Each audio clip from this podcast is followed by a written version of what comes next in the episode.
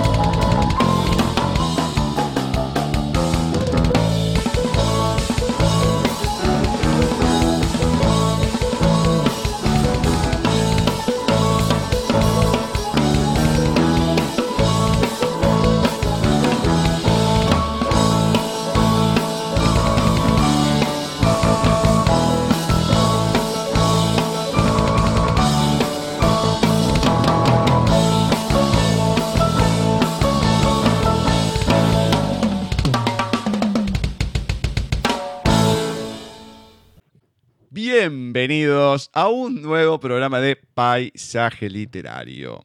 Nos encontramos en nuestra vigésima quinta emisión de la novena temporada 2020 por Nadie TV www.nadietv.com.ar y también nos pueden escuchar a través de nuestra página en Wix www.paisajeliterario.wixsite.com barra mi sitio.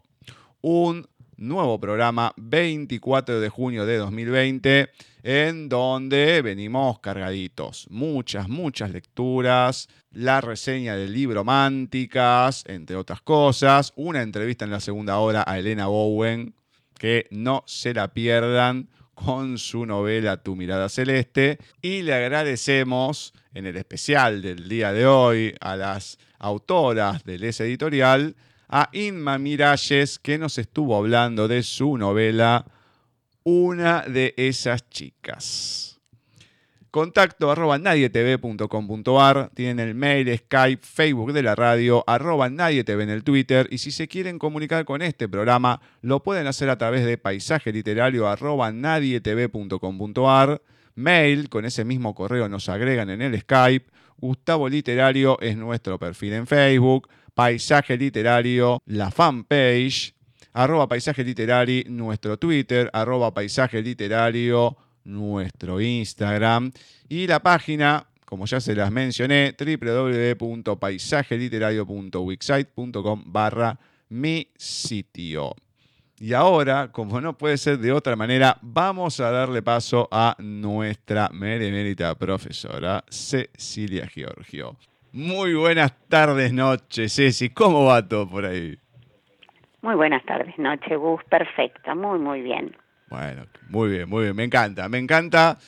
Ya terminando junio, el último miércoles que tenemos, ¿no? Así que, bueno, vamos a aprovechar, vamos a tratar de terminar lo más arriba posible para seguir pasando lo que estamos pasando ya en algunas otras partes del mundo, un poco más liberado, con algunos problemas, pero por lo menos con un poco más de libertad. Acá todavía nos queda un rato largo, así que a seguir con paciencia y con lecturas, sobre todo. Exacto. Muy bien, muy bien. Así que, ¿qué tenemos para empezar este programa? Bueno, el lugar de nuestros oyentes hoy es medio especial, Mm. porque hay una autora a la que nuestra entrevistada, Elena Bauer, eh, a la entrevistada de hoy, eh, le va a gustar también eh, que leamos de ella, porque es ni más ni menos que una próxima entrevistada nuestra, Marta Dargüello. Entonces vamos a compartir un texto de ella, Sueño que vuelo, de Marta Dargüello. Y mi vida es esa, la que veo abajo, la que soltó las amarras para que pudiera despegar.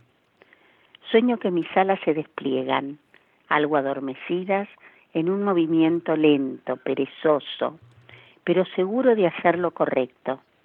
Sincronizando cada movimiento, abrazo el aire para soltarlo luego de aprovechar su impulso. Sueño que mi cuerpo no pesa, que como una pluma se dirige libre donde quiere, incluso de manera atrevida hasta allí, a donde no debe. Sueño que despierto y caigo en espiral, sin poder detenerme. Sueño que ya no sueño, pero me gusta lo que veo. Tomo todo lo que mi alrededor tengo y lo atesoro en mi burbuja de luz para volcarlo en donde los sueños se cumplen, donde soñar es parte del despertar, donde leer es volar, donde volar es escribir. Sueño que vuelo de Marta Dargüello. ¡Qué lindo! Me encantó. Hermoso, es muy bonito, muy, muy lindo. Hermoso, me encantó, me encantó. Y un lindo anticipo para que la gente espere la semana que viene a la entrevista, Marta. No, no, no. Igual le digo que esto es hermoso, es desde el alma. No se imaginan lo que es Marta, igual, ¿eh? O sea que ya van a ver. Hoy vamos a tener un anticipo también, un poco la personalidad de la entrevista que tenemos, ¿no? Con Elena Bowen. Es algo que se asemeja, así que préstenle atención. Bueno, ¿y qué más? ¿Qué más? Tenemos a nuestro querido José Ángel Grañabad. Mm, volví un día. sus, en lu- sí, sí, sí. En lugar de greguerías, él escribe grañerías. Ajá. y son muy bonitas y dicen así. La primera, las gotas de rocío sobre las flores son lágrimas enamoradas que esperan al aire libre penetrar en el corazón de la planta. Es hermoso, Hermoso. muy bueno. Y voy a leer otra. Las anduriñas o golondrinas para este viejo poeta son como pájaros de papel que penden de hilos transparentes, acariciados por brisa y aire tibio del cielo azul del sol de los veranos, en suave bailoteo, en paz, satisfacción y esperanza. Como en el teatro, Fred Astaire y Ginger Rogers danzan la música de forma célebre, fácil y sencilla, y bailan el himno a la belleza sutil, grácil, leve y mágica para elevar al cielo a las más sutiles y gentiles almas. José Ángel Graña Abad. Mm, me gustó, me gustó, ¿eh? Muy bonito, Ya muy bonito. no puede con su genio y clásico a sus poemas eternos, ya se iba de una... Fiel a su grañería, está bien, sí, sí, sí, sí. muy grañería bien. 100%. Hay otra que dejo, hay otra que dejo para la próxima. Mm, muy bien, muy bien. Ya que justo, la semana pasada Ramón Gómez de la Serna con sus greguerías y hoy José Ángel Claro. Abad con sus grañerías. Me Grañerías. encanta. Bueno, Muy Ahora- lindo. tenemos eh, a una que ya es habitué, ya va de la mano de, de Bucay, de Wimpy, de Adolfo Barrera, que por fin lo pudimos encontrar. Así que, bueno, ahora sí está un poco más cerca la, digamos, ahí el poder concretar la entrevista para fin de año, así que ya es casi un hecho eso. Falta ponerle fecha nada Qué más. bueno. Pero en este caso vamos con otro micro relato de Blanca Márquez. Desde que era niño, sin lugar a dudas, aquello no había cambiado.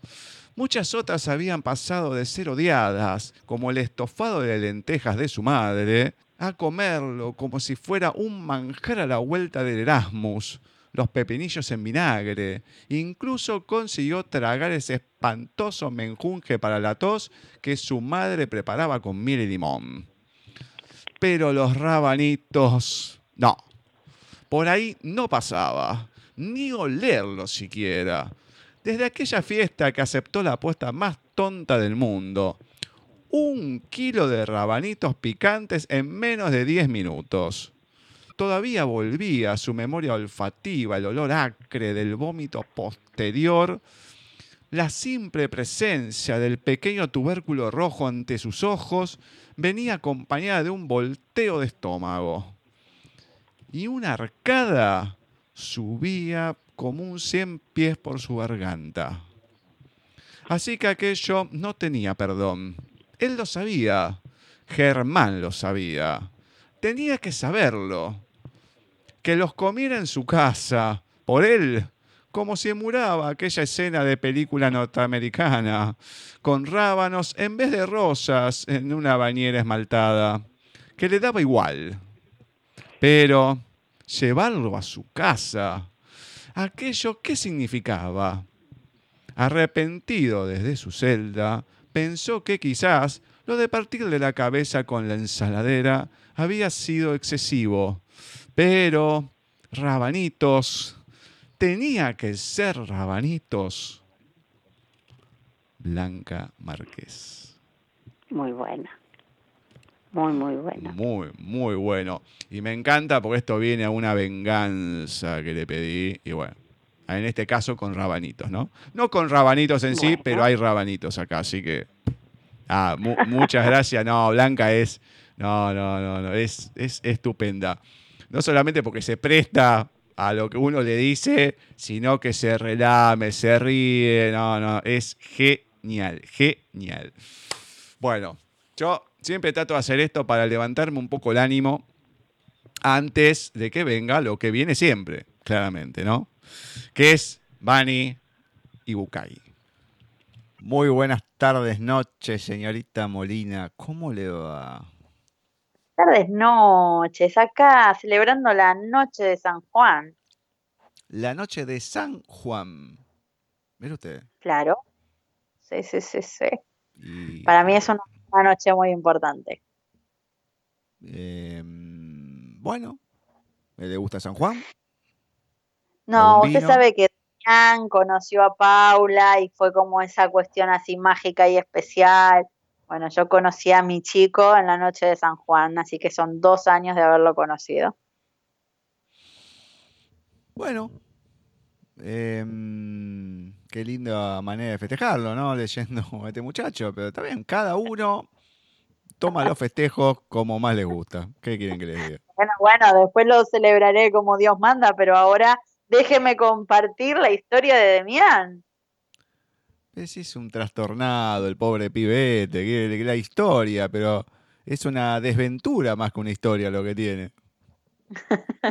Pobrecito, vamos a ver qué pasa con su relación con Paula y qué pasa con su relación con su madre, que está un poquitito enojado la semana pasada. Sí, por lo visto, veremos ahora cómo está. Vamos a ver en este capítulo 18 con qué nos sorprende Demián.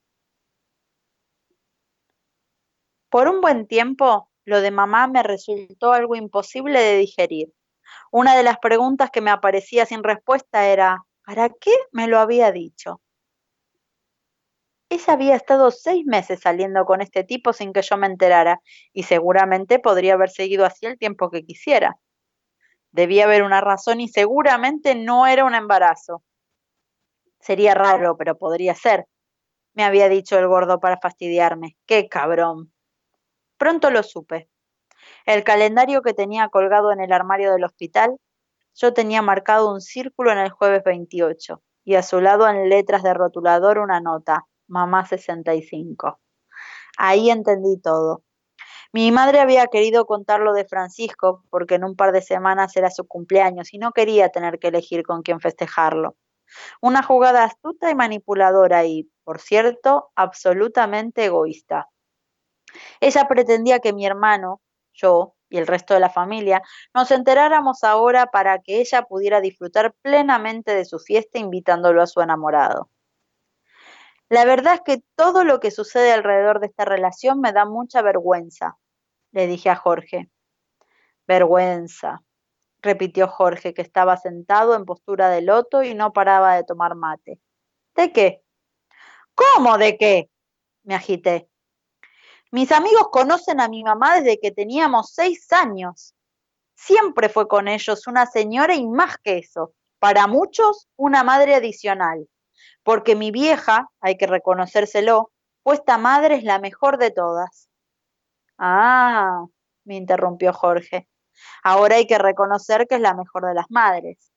Bueno, yo nunca lo negué, aunque a veces se ponía difícil, demasiado difícil, siempre fue única. ¿Sabes el episodio que mi madre más recordaba de su vida de soltera? No, ¿cuál? Mi hermano y yo se lo debemos haber escuchado más de cien veces. Mi mamá era hija de una pareja de campesinos de Entre Ríos. Nació y creció en el campo entre animales, pájaros y flores. Ella nos contó que una mañana, mientras paseaba por el bosque recogiendo ramas caídas para encender el fuego del horno, vio un capullo de gusano colgando de un tallo quebrado. Pensó que sería más seguro para la pobre larva llevarla a la casa y adoptarla a su cuidado. Al llegar la puso bajo una lámpara para que diera calor y le arrimó una ventana para que el aire no le faltara. Durante las siguientes horas mi madre permaneció al lado de su protegida esperando el gran momento. Después de una larga espera, que no terminó hasta la mañana siguiente, la jovencita vio como el capullo se rasgaba y una patita pequeña y velluda asomaba desde dentro. Todo era mágico, y mi mamá nos contaba que tenía la sensación de estar presenciando un milagro. Pero, de repente, el milagro pareció volverse tragedia.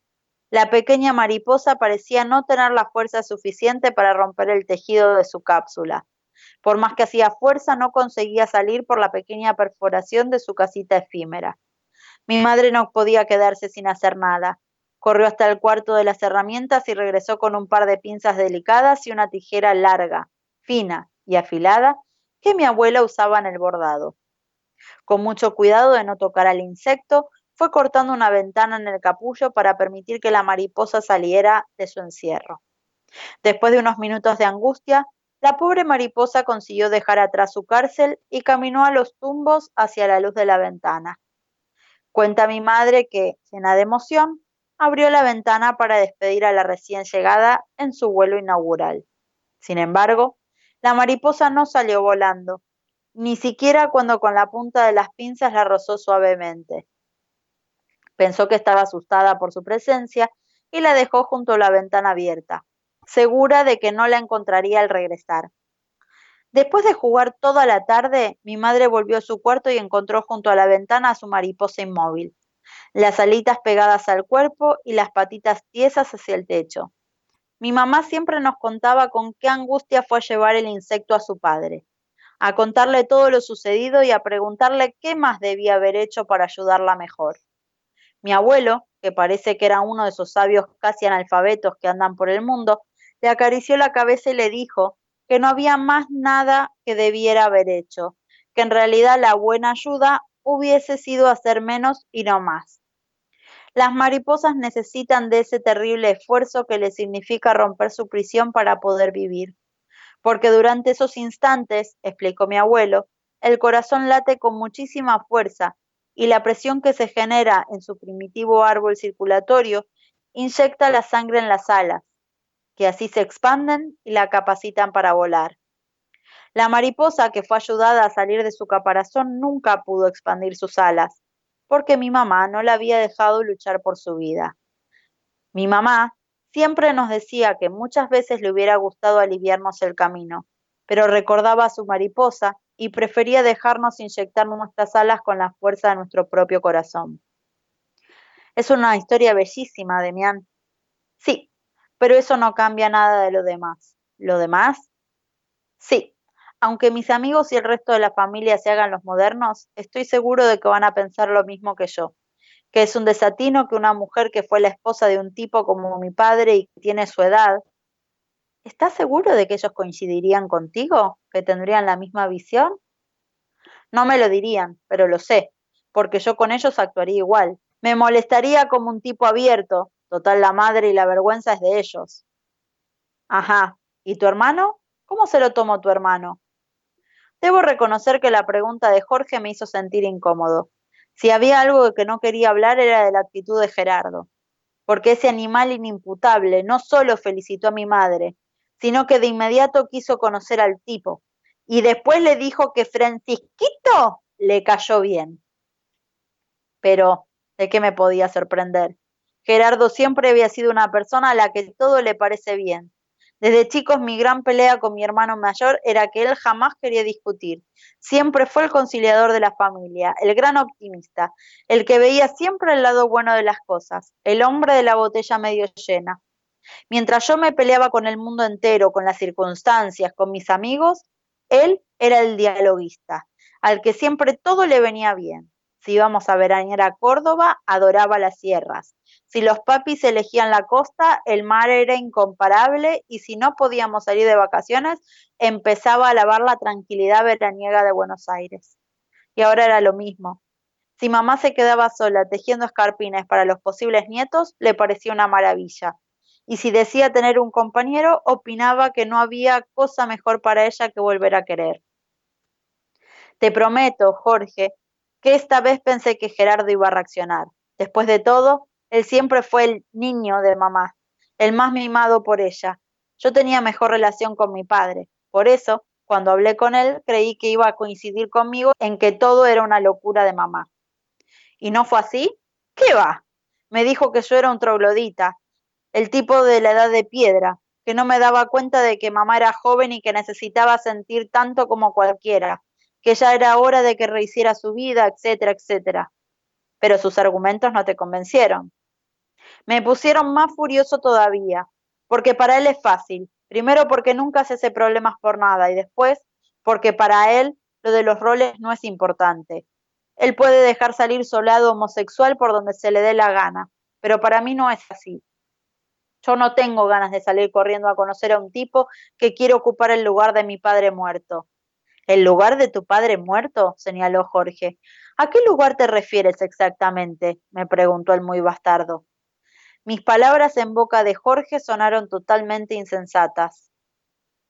Es que no entiendo, Jorge, intenté argumentar. ¿Con qué necesidad? Era tan obvio lo que estaba pasando que los dos nos echamos a reír. Tienes razón, tienes razón, dije en medio de una carcajada algo triste. Pero admíteme que es difícil aceptar que la madre de uno, además, es una mujer. Y nos seguimos riendo, tronchándonos durante un largo rato. Cuenta conmigo, Jorge Bucay. Estas cuestiones que uno siempre busca ahí, que alguien lo acompañe en el sentimiento, ¿no? Y cuando no lo hacen, qué bronca que da. Ay, bueno, siempre quiero salir de este mal trago después de Bucay con algo tuyo, sí, sí, algo no tuyo de tu que lo hayas no, escrito no, vos, que ya, ya sería algo bueno. mío también. Sí, ¿no? sería Ya bueno. algo mío. Pero bueno, ¿con qué seguimos? Seguimos con efemérides de este mes de junio y eh, un 23 de julio, de junio, perdón, de 1933 nos encontramos con Richard Bach, el escritor, entre otras cosas, de Juan Salvador Gaviota, escritor y piloto de aviación. Y cuando estaba leyendo los, los textos anteriores, que hablaban uno del sueño, otro de la golondrina, yo iba pensando lo que yo iba a leer, que es justamente una parte de Juan Salvador Gaviota, Ajá. que bueno, de nuevo causalidad. Solo un pequeño fragmento de esta maravillosa obra para mí. Se dio cuenta de que al mover una sola pluma del extremo de su ala, una fracción de centímetro causaba una curva suave y extensa a tremenda velocidad. Antes de haberlo aprendido, sin embargo, vio que cuando movía más de una pluma a esa velocidad, giraba como una bala de rifle. Y así fue Juan la primera gaviota de este mundo en realizar acrobacias aéreas. No perdió tiempo ese día en charlar con las otras gaviotas, sino que siguió volando hasta después de la puesta del sol. Descubrió el rizo, el balance lento, el balance en punta, la barrena invertida, el medio rizo invertido. Cuando Juan Gaviota volvió a la bandada allá en la playa, era totalmente de noche. Estaba mareado y rendido. No obstante y no sin satisfacción, hizo un rizo para aterrizar y un tonel rápido justo antes de tocar tierra. Cuando sepan, pensó lo del descubrimiento, se pondrán locos de alegría. ¿Cuánto mayor sentido tiene ahora la vida? En lugar de nuestro lento y pesado ir y venir a los pesqueros, hay una razón para vivir. Podremos alzarnos sobre nuestra ignorancia, podremos descubrirnos como criaturas de perfección, inteligencia y habilidad. Podremos ser libres, podremos aprender a volar. Juan Salvador Gaviota de Richard Bach. Muy bien, muy bien. Es muy bonita. Pero, Es una metáfora hermosa. sí, sí, sí, pero hay que decirle a la gente, ojo, no se descuiden porque no hace mucho tiempo en Mar del Plata, estaba ahí, y había una gaviota ahí esperando. No sé cómo lo vio, obviamente con el ojo que tiene. Tac, vio un pez. Se lanzó. Cuando estaba por agarrarlo, trac, salió un lobo marino. Se, fue para abajo el lobo marino. Y cuando apareció en primer plano ahí, masticando una gaviota. Mm, pobrecita, menos mal que no era Juan Salvador. No sabemos. ¿Qué sé yo? Se me vino a la mente justo. Bueno, Bueno, Voy a ir ahora con un escritor que a mí me gusta mucho, es muy picante eh, en el sarcasmo que tiene al escribir, ¿no? Nació un día como hoy, 24 de junio, hoy tengo dos autores del día de la fecha. 24 de junio de 1842, escritor y periodista estadounidense Ambrose Bierce. mm, qué linda. Sus obras más notables son Diccionario del Diablo, Un habitante de Carcosa y Chicamauda. Y hoy tenemos de Ambrose Bierce El león y la espina. Un león que vagaba por el bosque se clavó una espina en la pata y al encontrar a un pastor le pidió que se la extrajera. El pastor lo hizo y el león, que estaba saciado porque había de devorarse a otro pastor, siguió su camino sin hacerle daño.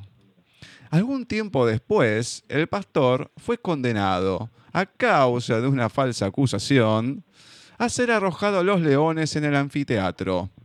Cuando las fieras estaban por devorarlo, una de ellas dijo, Este es el hombre que me sacó la espina de la pata.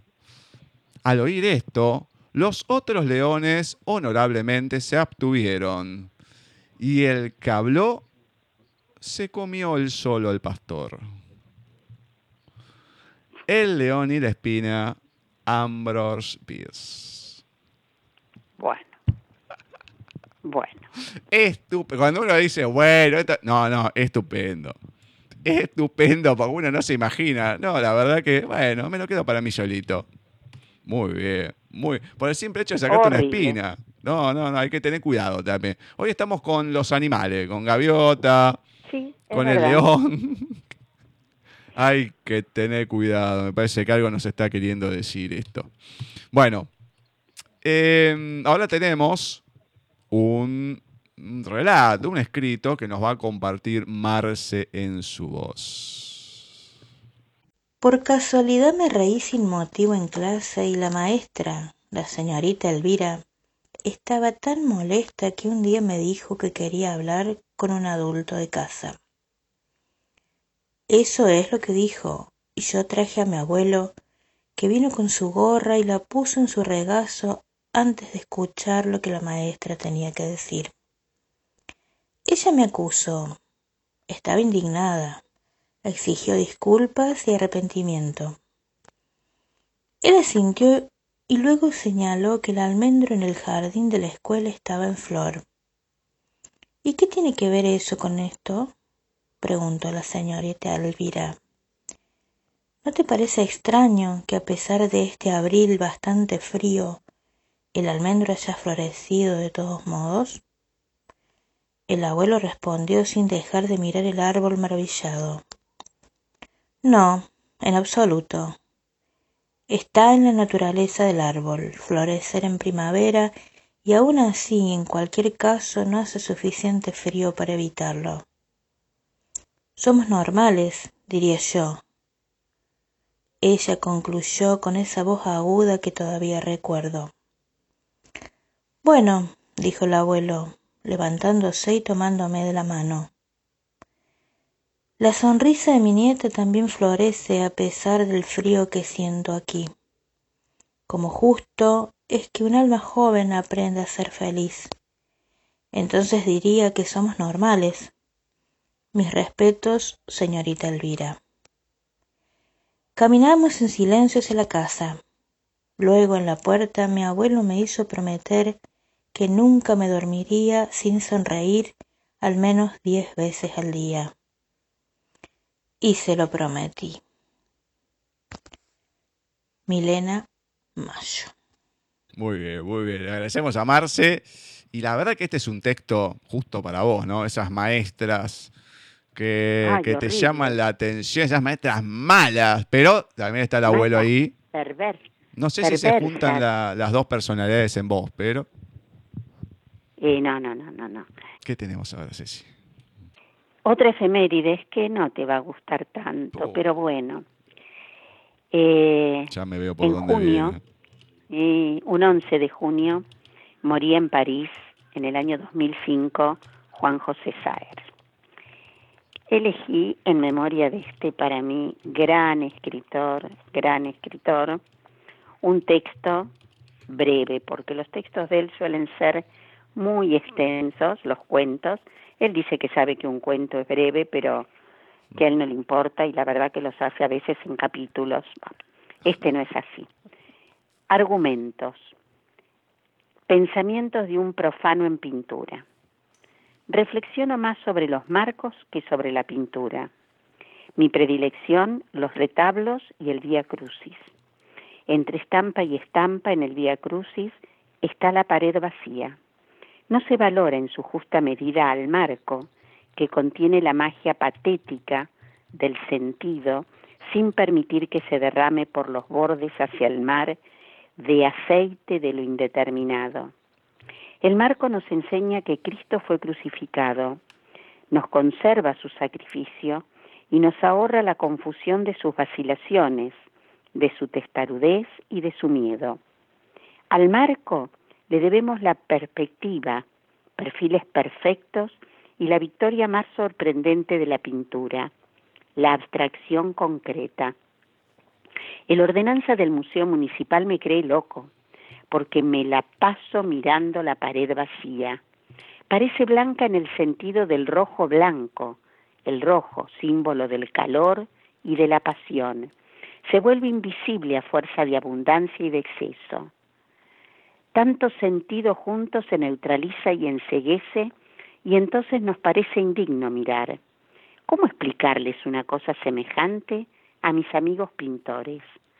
Todo cuadro se me presenta como una pared blanca que ha sido atenuada, disminuida. La palabra cortada también puede servir como cuando la usamos para decir que se corta el vino con agua. Por lo tanto, el arte de la pintura es para mí el arte de la reducción. Honremos al marco, porque saca de lo uniforme la variedad de la pasión. El arco iris reina en el cielo por un momento y después se va, al atardecer, en los brazos de una noche más negra y más pareja que el fuego. Pensamientos de un profano en pintura, Juan José Saer. Bueno, por lo menos no ha sido el dinosaurio. Así que es algo mejor, aunque sea. Me conformo con eso. Por favor. Por favor. Entre Bucay y Saer. Dios mío, qué martes 13 que tengo más que miércoles. No, no, no. Bueno, nos vamos a un, a un gran escritor argentino que ha escrito muy poco, pero está considerado uno de los más grandes e importantes. Que ha nacido, el anterior, Ambrose Bierce, fue siglo XIX, ahora nos vamos al siglo XX, 1911, también un día como hoy, 24 de junio, escritor argentino Ernesto Sábato. Oh, bueno que ha escrito precisamente tres novelas nada más.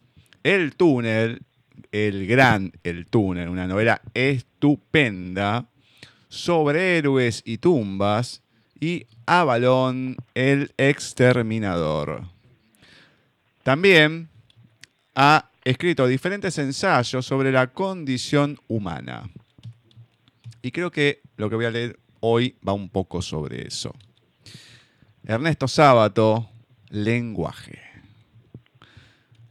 El lenguaje comienza siendo un simple gruñido para designar todas las cosas. Luego se va diversificando y especializando. Este proceso se llama enriquecimiento y es alentado por los padres y profesores de lenguas. Pero cuando se llega a tener 100 o 200 mil palabras, se encuentra que el ideal consiste en expresarse con 10 o 20. El lenguaje del filósofo es muy reducido. Objeto, sujeto, materia, causa, espacio, tiempo, fin y alguna que otra más. Si lo apuran mucho, se arregla con una sola palabra, como apeirón o sustancia. Es probable que el ideal de muchos filósofos sea terminar finalmente en el gruñido único y monista. Lenguaje Ernesto Sábato. Muy lindo, ¿eh? Muy, muy lindo. Bueno, vos un poco en el texto anterior hablabas de la reducción Acá la reducción empieza y termina en la mínima expresión, digamos, ¿no?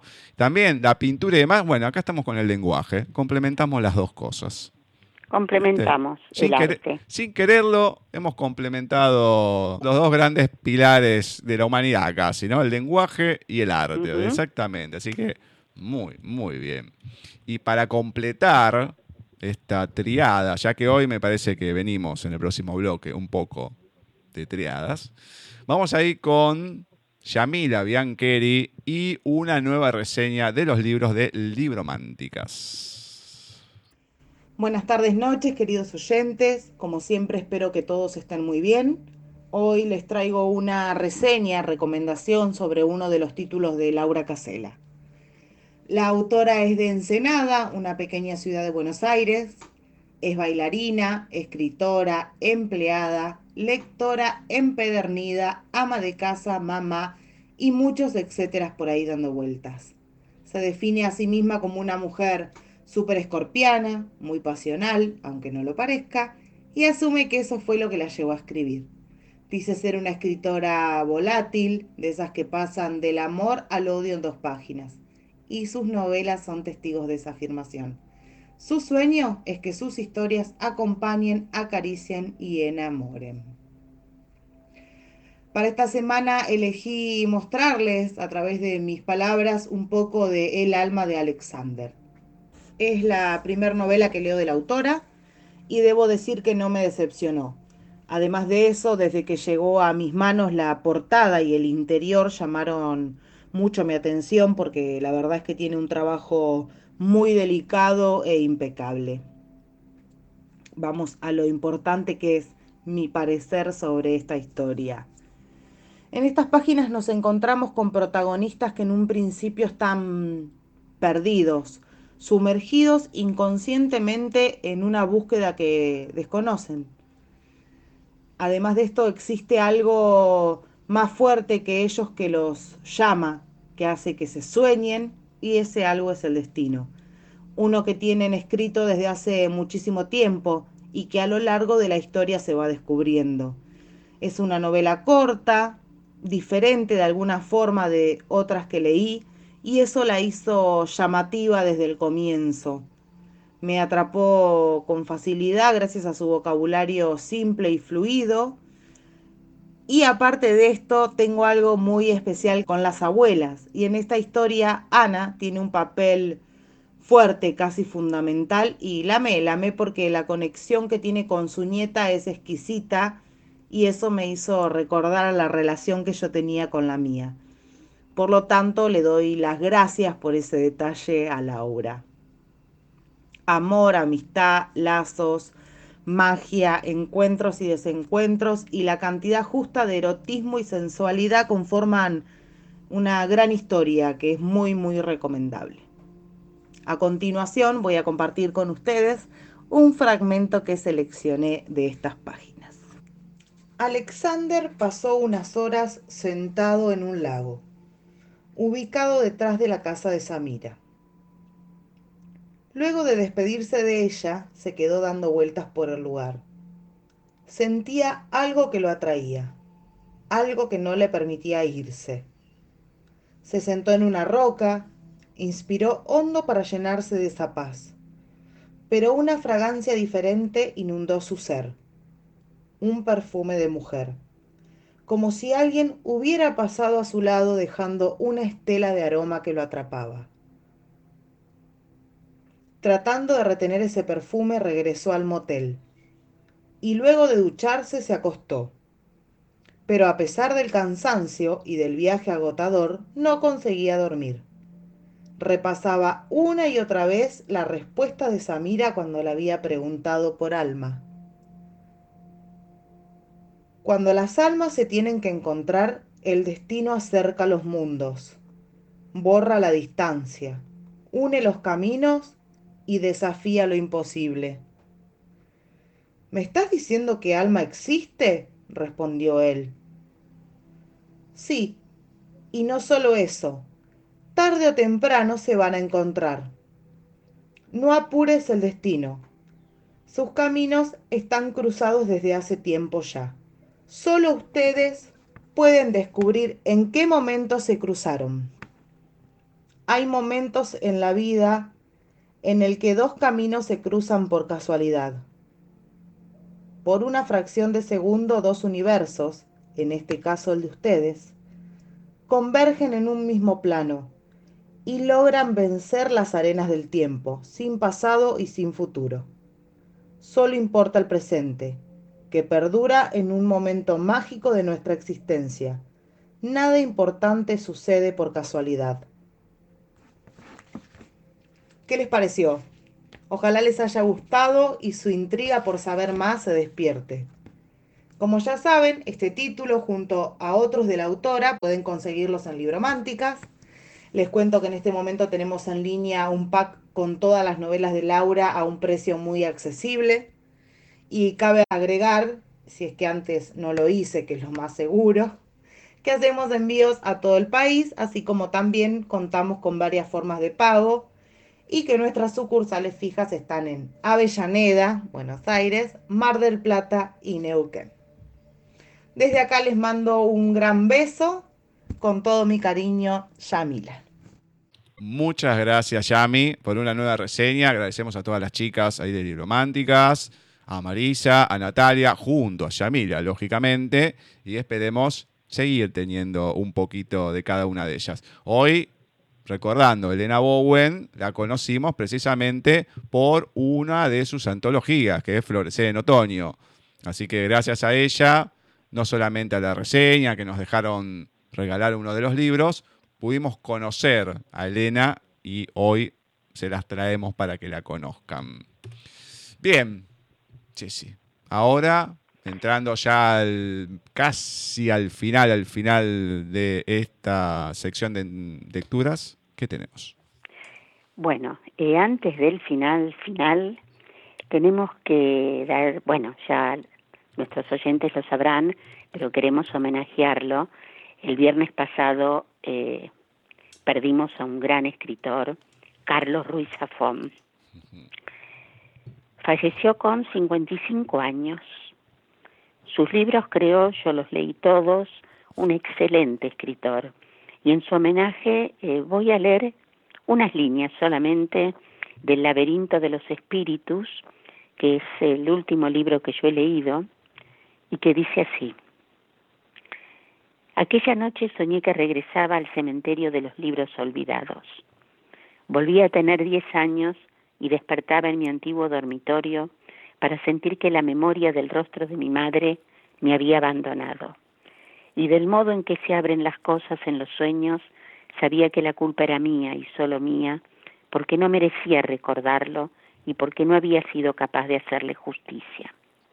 Al poco entraba mi padre, alertado por mis gritos de angustia. Mi padre, que en mi sueño todavía era joven y aún guardaba todas las respuestas del mundo, me abrazaba para consolarme. Luego, cuando las primeras luces pintaban una Barcelona de vapor, salíamos a la calle. Mi padre, por algún motivo que yo no acertaba a comprender, solo me acompañaba hasta el portal. Allí me soltaba la mano y me daba a entender que aquel era un viaje que debía ser yo solo. Del laberinto de los espíritus de Carlos Ruiz Zafón. La verdad que es lamentable esto. Sí, la verdad que uno de los, creo que de los escritores contemporáneos de España ha sido uno de los más importantes de, estas épocas. Uno de los más importantes. Sí, sí, sí, uno de los más importantes, sin, duda, alguna. Muy joven muy joven. No, no, muy, muy, extremadamente joven, con tanto para seguir escribiendo, pero... Por supuesto. La verdad que creo que un fragmento, fragmento que queda justo para este momento. ¿eh? Ah, horrible. Eh, además, él no querían que sus, sus novelas se pasaran al cine, fueran hechas películas, eh, pero él no quería, porque decía que lo que él escribía era para que quedara en la palabra, en el escrito. Bueno, una pérdida muy, muy lamentable. Exacto. Bueno, lo que voy a proponerte es, nos quedan dos escritores más, pero para hacer un, no sé, un parate, para poder recuperarse, vamos a ir ahora con el audio de Bani y Singololo. Abrirle camino a la esperanza, seguir creyendo en la vida y en esa paz de saber que todas las veces que creímos que no íbamos a poder y que no dábamos más, florecimos, contra todo pronóstico. Mira para atrás, acordate, respira, fíjate, floreciste, contra todo pronóstico. ¿Cuántas veces ya? Como mil jardines en primavera. Sin Lolo. Muchas gracias, Vani. Muchas gracias por un nuevo texto de Singololo. Obviamente, agradecemos nuevamente a Singololo, aunque suene redundante. Y bueno, esperemos que haya mucho más y esperemos también poder convencerla para fin de año poder estar con ella y que, la conozcamos entre todo un poquito más. Bueno, sí, ahora sí, lo que queda del final con los dos pesos pesados del programa, todo tuyo. Perfecto vamos a cambiar el ánimo y nos vamos a Don Wimpy. El pelado Aurete. Hualcondo Aurete era el hombre más pelado en veinte leguas. No le quedaban más que las orejas, pero tenía una soberbia que cuando alguno se burlaba de su peladez, él contestaba sonriendo despreciativo. ¿Y a ustedes de qué les vale tener pelo si cuando les crece se lo van a hacer cortar? Pero una ocasión, Hualcondo entró en amores con Arminda Orcajo, buena moza, querendona y más movediza que cojinillo con horas de galope. En el pago la llamaban la degollada, porque nunca había tenido cabeza. Cuando se le arrimó a Arminda en un baile, Hualcondo le tuvo por primera vez rabia a su pelada y se dejó el sombrero prefirió pasar por chúcaro a que ella notara que no tenía pelo. Y para peor, palabra va, palabra viene, ella le dijo, a mí siempre me gustaron los hombres castaño claro, tirando a la sane. Oh, Walcondo se dio maña para contentarla. Compró un tarro de pintura marrón medio clareta y se pintó la cabeza, dejándose un filete blanco en la mitad, de atrás para adelante, que parecía la raya al medio, y unos rulos a los costados. Nadie se dio cuenta de que el pelo de Walcondo era pintado. Se hizo tan vaqueano con el tiempo que aprendió hasta mover el cuero de la cabeza para que cuando había viento los demás creyeran que se despeinaba. El pelado aurete de Wimpy. Muy bueno. Muy bueno, ¿te lo imaginas? Este, pintándose el, sí, la sí, cabeza. la verdad que me lo imagino y además no, al final es estupendo. No, no, es, es tu- bueno. voy un poco de cabelludo para que parece que se estuviese vendiendo el pelo. No, no, es genial. Voy a decir, bueno, ya está, ya quedó en el absurdo. No, del absurdo no. volvemos al recontra absurdo. No, no, genial. Genial. Exactamente. Y bueno, y finalizamos con Nuestro Adolfo Barrera, de Altagracia, Córdoba. Una vecina lo vio justo. Corrió a avisarle a la madre sintiendo que no llegaba.